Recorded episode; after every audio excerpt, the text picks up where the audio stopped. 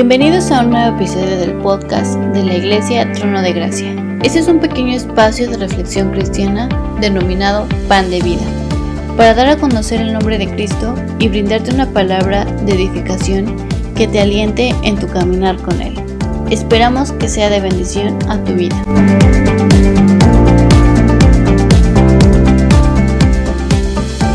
Filemón 1, 5 al 10 dice, porque tengo noticias de tu amor y tu fidelidad hacia el Señor Jesús y hacia todos los creyentes. Pido a Dios que el compañerismo que brota de tu fe sea eficaz para la causa de Cristo mediante el reconocimiento de todo lo bueno que compartimos. Hermano, tu amor me ha alegrado y animado mucho, porque has reconfortado el corazón de los santos. Por eso, aunque en Cristo tengo la franqueza suficiente para ordenarte lo que debes hacer, prefiero rogártelo en nombre del amor. Yo, Pablo, ya anciano, ahora además prisionero en Cristo Jesús, te suplico por mi hijo Onésimo, quien llegó a ser hijo mío mientras yo estaba preso. Les saludo a todos nuevamente. Soy Ana Gómez. El mensaje de hoy lo titulo Amor fraternal que proviene de Dios. Empecemos. Filemón es una carta individual del apóstol Pablo dirigida a Filemón, quien en este tiempo era un hombre rico y convertido a nuestro Señor Jesús. Un hombre cuya vida fue diferente cuando Jesús entró a su corazón y con obras de buen testimonio permaneció en la fe. A este le escribió Pablo desde sus prisiones, pues en ese tiempo se dice que el apóstol se encontraba preso en Roma. Ahora, en Filemón 1.9 se escribe, prefiero rogártelo en el nombre del amor. Hago hincapié porque el amor proviene de Dios y el amor es Dios. Entonces, ¿por quién rogaba el apóstol Pablo? Bueno, rogaba en amor por Onésimo. No entremos en detalles, pero a grandes rasgos, Onésimo, como muchos de nosotros hermanos, en otro tiempo fue un deudor, no solo de hombres, sino de Dios, pero en algún momento de su vida le predicaron el Evangelio, al igual que a Filemón, y también entregó su vida a Jesús, a Jesús, Hijo de Dios, el cual en su muerte de cruz pagó esas deudas generadas por nosotros y por todos aquellos que se unirán a la salvación o que ya son salvos.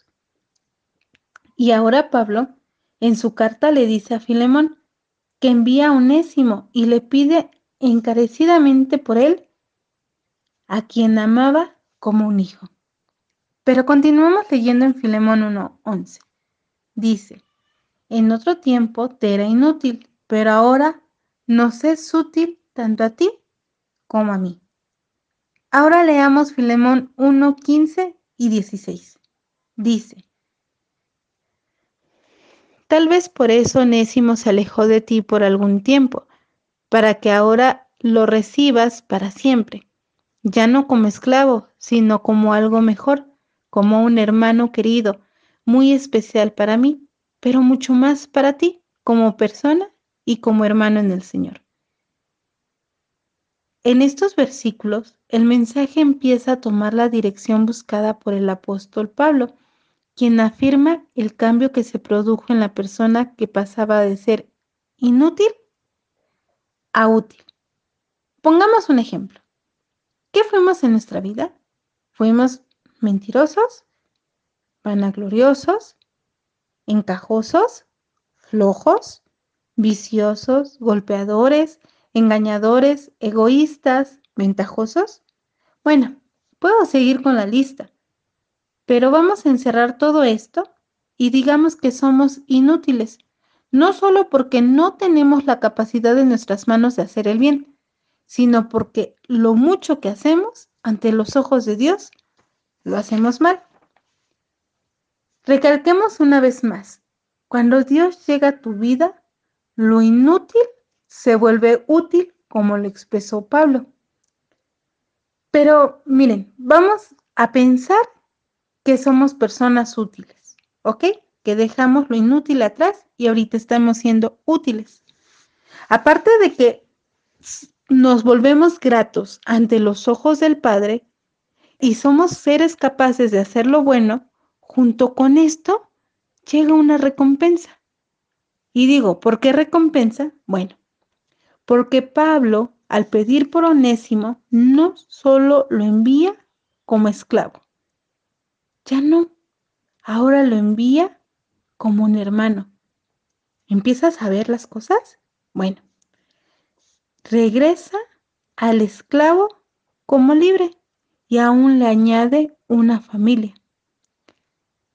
Qué hermoso es esto, porque en una familia encuentras unión, encuentras apoyo, consuelo y ayuda.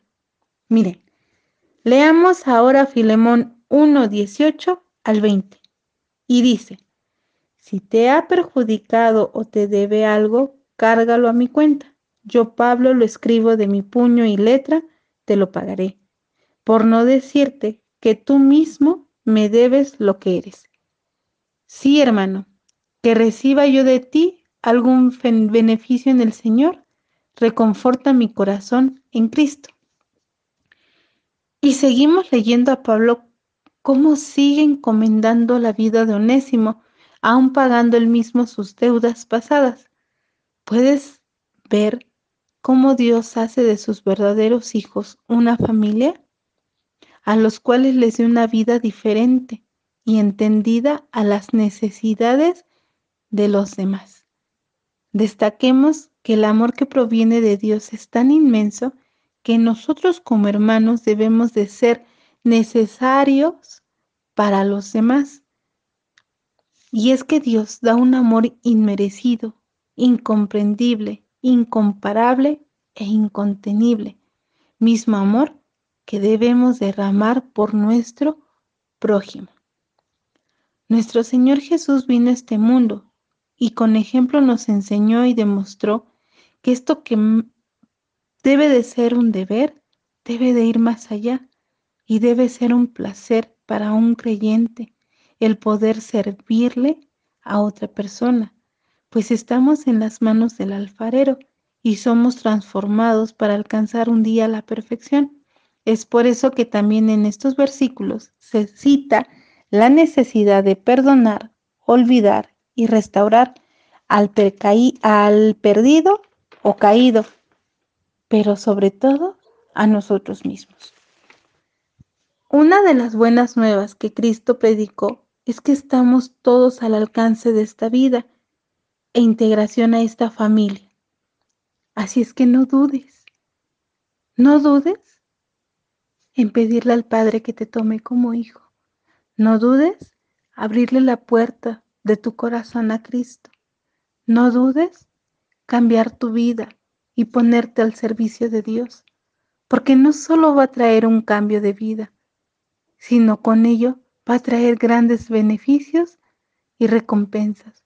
Una de ellas las estamos estudiando el día de hoy, que tendremos una familia en nuestro Señor. Ahora, hermanos, este amor es el amor que tenemos que tener y que practicar y también que dar. El amor que nos hace trabajar en la viña del Señor, no solo para tener la capacidad de amar a la iglesia, sino a las almas que están esperando, porque un día la soberanía de Dios les permita formar parte de nuestra familia en Cristo. Y recuerda, hermano mío, que en esta casa todos trabajamos y que a pesar de nuestras distintas formas de ser, debemos siempre destacar el amor, la unión, el perdón. Santiago 5:16 dice, Confesaos vuestras ofensas unos a otros y orad unos por otros para que sean sanados. La oración eficaz del justo puede mucho.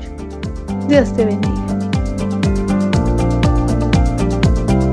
La Iglesia Trono de Gracia te agradece inmensamente que estés atento al contenido Pan de Vida. Te invitamos a participar con nosotros enviando tus preguntas a nuestras redes sociales. Puedes encontrarnos como Iglesia Trono de Gracia. Hasta pronto.